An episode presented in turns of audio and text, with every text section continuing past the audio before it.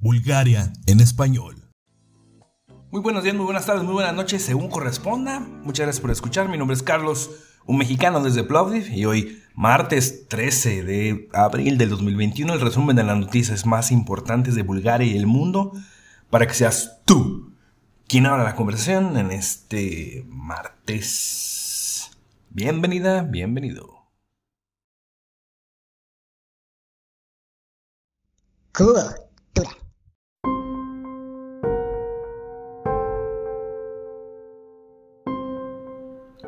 La comunidad musulmana está celebrando desde este martes 13 el mes sagrado del Ramadán.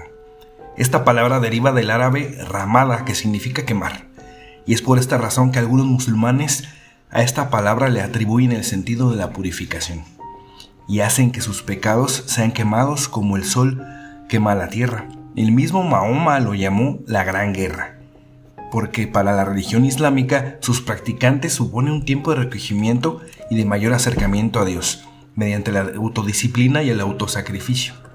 Entre las normas a cumplir durante ese mes es abstenerse de beber, comer, fumar y mantener relaciones sexuales en las horas diurnas.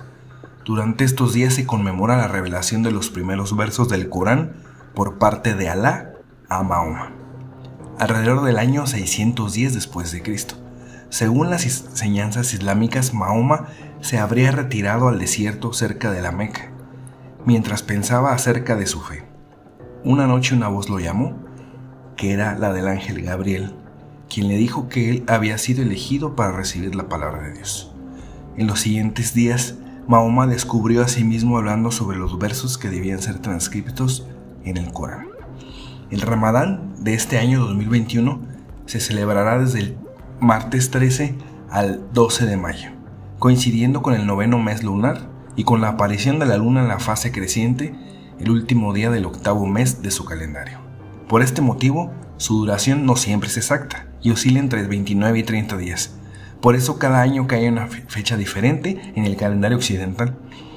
Esto es motivo para reuniones familiares en las cuales se siguen los preceptos islámicos, algunos de estos son, por ejemplo, el iftar, que refiere a la comida nocturna con la que se rompe el ayuno en la mezquita, y el tarawih. Consiste en un intenso rezo nocturno que incluye extensas recitaciones del Corán y que tradicionalmente se realiza en grupo en la mezquita.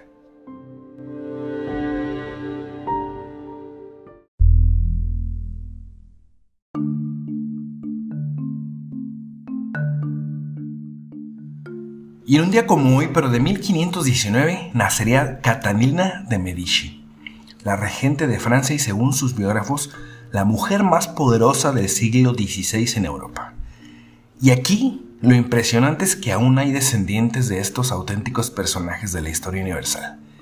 Y este es Lorenzo de Medici, el nacido en Milán en 1951. Él es un escritor de novela histórica de 69 años. Su homónimo fue llamado Lorenzo el Magnífico y apodado por los historiadores el padrino de la, de la Edad de Oro del Renacimiento, el cual fue mecenas de Leonardo da Vinci o Miguel Ángel, nada más. En una entrevista para la BBC, el escritor comenta que descender de un apellido tan importante sobre todo supone una carga y llamarte Lorenzo de Medici te obliga a ser consciente de que representas algo para mucha gente y a veces ni siquiera tú o la gente sabe qué es. Hay un asunto muy particular cuando conocen y me ven. La relación más habitual es de sorpresa. Ah, pero todavía siguen vivos. Con él y su hermano se extingue un apellido histórico que ha existido por más de 800 años, ya que no tuvieron hijos.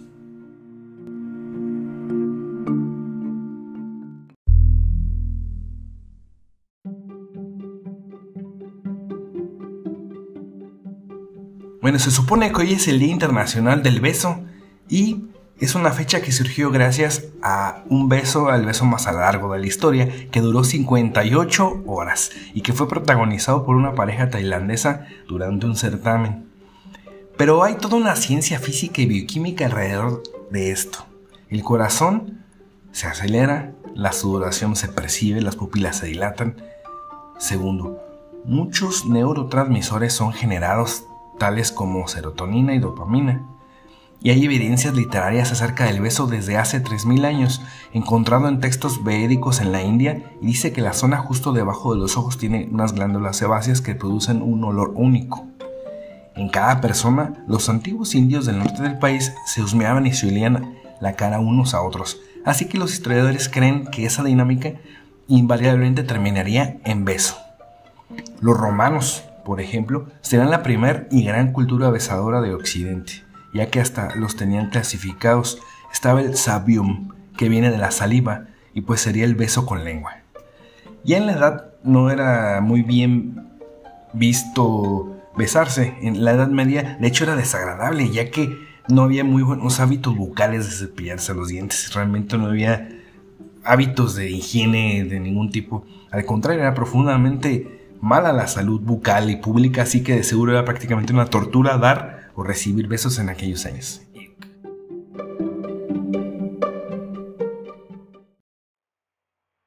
Noticias nacionales. Y el día de ayer te decía que el ministro de Salud aquí en Bulgaria buscó asesores para decidir cuál es la mejor opción de utilizar la vacuna Vaxebria antes, antes mm, AstraZeneca y pues ya salieron con las conclusiones de la consulta. Y en primer lugar se queda como opcional la vacuna en los casos de que, como yo, tenemos una primera dosis. Y pues, de hecho, reiteraron que a nivel de expertos todos confiaban en la seguridad y eficacia de la vacuna. La otra conclusión es que estarán enfocados en inyectar Pfizer y Moderna por lo pronto. Por, por ahora, porque estaban muy preocupados por saber si podrían utilizar la Johnson Johnson, pero al parecer no será posible, porque la misma compañía después de que las autoridades en Estados Unidos decidieron pausar la aplicación en el país, también en algunos estados, no en el país completo, y, de hecho la compañía decidió detener el lanzamiento en Europa, esto hasta que no contemplen el proceso de revisión, ya que seis mujeres entre 18 y 48 años desarrollaron un trastorno poco común la coagulación y una de ellas falleció. De hecho, Bulgaria recibirá el jueves 14.400 dosis y como dato, se han administrado más de 6.8 millones de dosis en Estados Unidos nada más. Se está planeando también relajar las medidas en estado, aquí en, Bulgaria, perdón, las medidas sanitarias, pero el ministro de Salud finalizó que lo decidirán el jueves. Entonces, y basándose en los datos preliminares de 14 días para poder abrir un poco más la, pues, las restricciones de, medidas de higiene en los lugares públicos. Y yo creo que sí van a relajar las medidas porque ya viene el verano. ¿Tú qué piensas? Noticias internacionales. Y hoy en México me llamaron mucho la atención dos noticias, dos buenas, perdón, tres. Dos buenas y una mala o rara, porque no, esa, esa es una noticia muy extraña, pero será la última. La primera y más importante por el momento es que se está desarrollando una vacuna que se llama Patria y ya está aprobada la primera fase de pruebas en humanos. De hecho, ya han iniciado el reclutamiento de entre 90 y 100 voluntarios que provienen de la capital del país. Deberán ser personas entre 18 y 55 años presentando un certificado que los avale de que estén saludables. La idea es que esté en fase 3 esta vacuna a finales del 2021 para su uso emergente. La vacuna generará anticuerpos a partir de la codificación de la proteína S, la envoltura del virus en forma de punta o spike, y que facilita la entrada al SARS-CoV-2 en las células, como lo han venido haciendo los Pfizer, Moderna, AstraZeneca y Johnson Johnson. Dicen los desarrolladores que su mayor fortaleza es que está poniendo a prueba frente a un escenario con variantes del virus y esto será pues, clasificado como una segunda generación de vacunas. Cumple con dos objetivos principales para ellos, que es que sea muy segura, altamente segura y accesible a la población. Hasta donde entendí, no será gratuita, no será otorgada por el Estado, pero se lo veremos más adelante. Bueno, la segunda noticia es que hace unas horas, ayer te decía que había, habían perdido un contenedor de fuente radioactiva de iridio 192. Y pues yo, la verdad es que no tenía nada, nada de idea qué era y ahora pues eh, investigué y sé que es un isótopo o átomos desequilibrados para entenderlo mejor y que es producto de una fisión nuclear. También hay isopos naturales, como el carbono 13, que se usa en la medicina por sus propiedades magnéticas, o el famosísimo carbono 14 utilizado en arqueología. Y este contenedor que encontraron con iridio 192, o que se habían robado ayer, eh, pues será usado como equipo de radiografía médica. La ventaja es que lo encontraron muy temprano por la mañana y, en, en buen estado y es seguro para la población y nadie entró en peligro. Y para finalizar, en México la última es una mala y realmente es como ambiguo o ambivalente noticia. Bueno, bueno, vamos al principio. Sucede que el Senado mexicano aprobó hoy un padrón nacional de usuarios de telefonía móvil. Aunque yo entiendo que ya existe un registro de las compañías de telefonía por cada usuario que tienen, pero ahora el gobierno también quiere esta información. Primero solicitarán nombre, domicilio, nacionalidad, qué plan manejas con la compañía y hasta datos biométricos. Estos no son especificados al momento. Estos últimos solo los piden los países como China, Arabia, Afganistán, Venezuela, Emiratos Árabes Unidos y Tayikistán, por mencionar los más reconocibles. Así que ahí me surge la duda y la espina no muy buena. La verdad, no muy buena. ¿Y qué quieren obtener con esta información? Bueno, pues detener los delitos de extorsión telefónica o al menos identificar quién los comete. Y aquí lo que me preocupa también un poco, bueno, la otra cosa que me preocupa es que en, el afán de querer ser conscientes los senadores comentaron de que sabían que el riesgo de crear una base de datos como esta podría ser altamente peligrosa si cayera en las manos equivocadas. Entonces, ¿para qué la piden? Si no saben usarla, yo diría que no deberían de pedir en este momento. Pero bueno. Mientras tanto en Facebook. ¿Te suena la palabra astroturfing? Bueno, a mí tampoco me sonaba y es una técnica que viene del marketing basada en proyectar una imagen falsa de naturalidad, la cual usualmente es una práctica de propaganda electoral que pretende dar la impresión de ser un respaldo surgido espontáneamente de la ciudadanía o de los futuros votantes y así distorsionar la, realidad de la opinión pública. Y pues Facebook toleró estos comportamientos dañinos en su plataforma durante casi un año durante una campaña del ahora presidente Juan Orlando Hernández. Es el presidente de Honduras. Él obtuvo likes falsos de páginas no identificadas de compañías y figuras públicas, todo falso. Y esto en países en desarrollo Facebook no tiene un incentivo fuerte para idear realmente, excepto el temor de que alguien lo filtre y le haga un escándalo.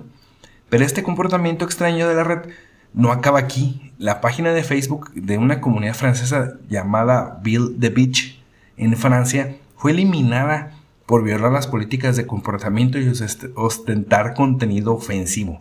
Por lo de bitch, porque se entiende la palabra en inglés que es una ofensa. Entonces, pues concluyo que la política más importante de Facebook es la política, obviamente. Piensa bien lo que te voy a preguntar. ¿Qué harías si tu banco te depositara unos 2 millones de la moneda que tú quieres? Bueno, y es que una, pues un, corporativo de, servicios financieros, un banco, llamado Charles Schwab Company, pues es, es, importante y transfirió en febrero en Estados Unidos la exorbitante cantidad de 1.205.619 dólares. Nada más en vez de 82 dólares que tenía previsto. ¿Cómo te vas de 82 a un millón? Pues hay muchas preguntas. Esto fue a una clienta llamada Kelly Spadoni, de 33 años. Pues te voy a decir que es una, fue una persona afortunada, pero creo que no. Cuando la entidad intentó recuperar el dinero, la solicitud fue rechazada ya que el monto del dinero ya no estaba disponible. ¿Qué crees que hizo? Pues esto pasó porque Spadoni había transferido los fondos a otra cuenta y luego usó parte de ellos para comprar una casa nueva y un Hyundai Genesis 2021. Al final, pues lo que tenía que pasar, ella fue arrestada por cargo de robo, fraude bancario y transmisión ilegal de fondos monetarios. No sé si sea legal esto de ponerle fraude bancario porque realmente y transmisión ilegal de fondos porque eh, básicamente ella recibió el dinero y no, ella no fue, no engañó a nadie para hacerlo, pero pues, probablemente por haber hecho esa transmisión ilegal de fondos, pues viene lo demás, ¿no? Seguramente. Pero bueno, ups, pensó que se había sacado la lotería, yo creo. Hasta el momento y por hoy fue toda la información que llamó mi atención de Bulgaria y el mundo. Yo fui Carlos, agradezco la escucha y como siempre te dejo una canción y esta es del grupo Sixpence None the Richer, una canción de 1997 ya un poco pues ya pasada de moda, pero está muy bonita, es de acuerdo al día del beso y solo disfrútala, muy buena canción, muy buen grupo. Como decíamos en Bulgaria, Haide, chao. Bulgaria en español.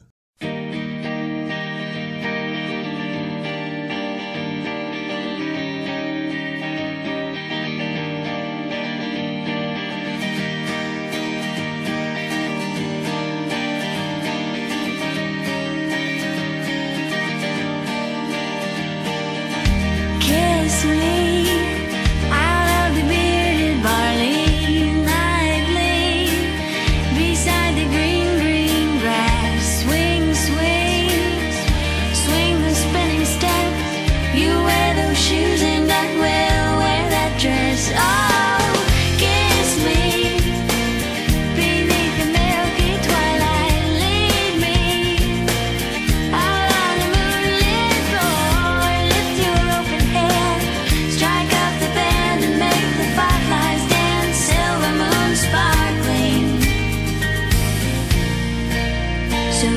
this.